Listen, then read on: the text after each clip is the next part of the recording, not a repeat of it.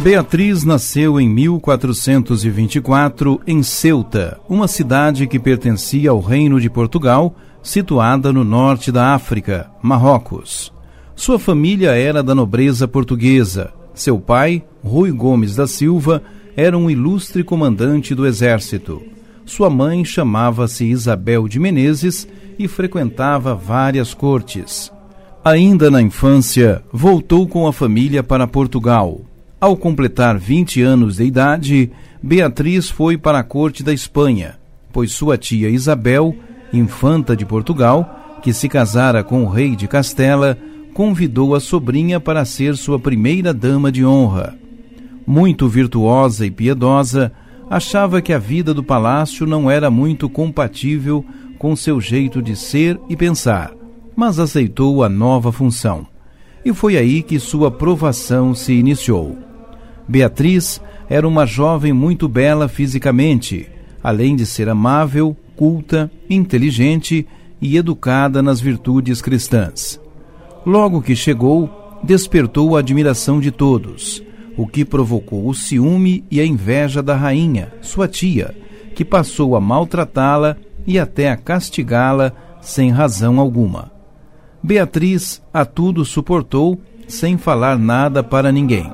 Certa ocasião, a soberana tentou asfixiá-la, mantendo-a presa durante três dias numa arca sem ventilação, água e comida. Mas, obrigada pelas circunstâncias, teve de soltar a sobrinha. Naquele período, Beatriz recebeu a graça de uma aparição de Nossa Senhora e a incumbência de fundar uma ordem religiosa dedicada à Imaculada Conceição. Imediatamente, deixou a corte e ingressou no mosteiro de São Domingos, em Toledo, onde as religiosas viviam sob a regra cisterciense. Uma vez aceita, cobriu seu rosto com um véu branco por toda a vida. Acalentou durante muito tempo o anseio para fundar a nova ordem religiosa. Depois de 30 anos, conseguiu realizar a missão que a Virgem Maria lhe confiara, com a ajuda da nova rainha da Espanha. Em 1479, com a união dos reinos de Aragão e Castela, a rainha Isabel, a católica, filha da soberana que atentara contra sua vida, portanto prima de Beatriz, foi visitá-la. Ao saber dos seus planos de uma nova congregação, doou a ela o Palácio de Galiana, em Toledo, e a anexa Igreja de Santa Fé. Beatriz transferiu-se para a nova residência em 1484, junto com doze companheiras, dando início ao primeiro mosteiro da Ordem das Clarissas da Imaculada Conceição, conhecidas como as Monjas Concepcionistas.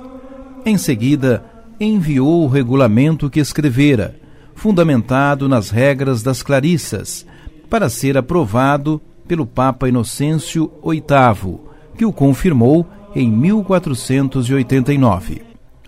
Porém, dez dias antes da cerimônia em que todos professariam a nova ordem, Beatriz teve uma nova aparição da Virgem Maria, que lhe comunicou que ela morreria na data da festa.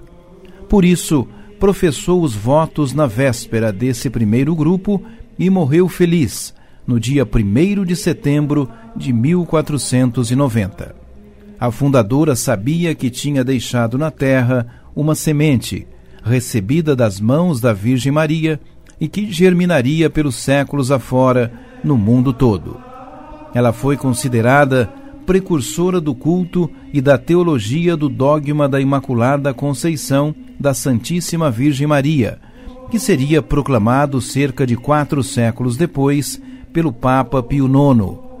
A fundadora foi beatificada somente em 1926 e canonizada 50 anos depois pelo Papa Paulo VI. Mas Santa Beatriz da Silva já era venerada havia muitos séculos espontaneamente em todo o mundo cristão. Santa Beatriz da Silva Menezes, rogai por nós.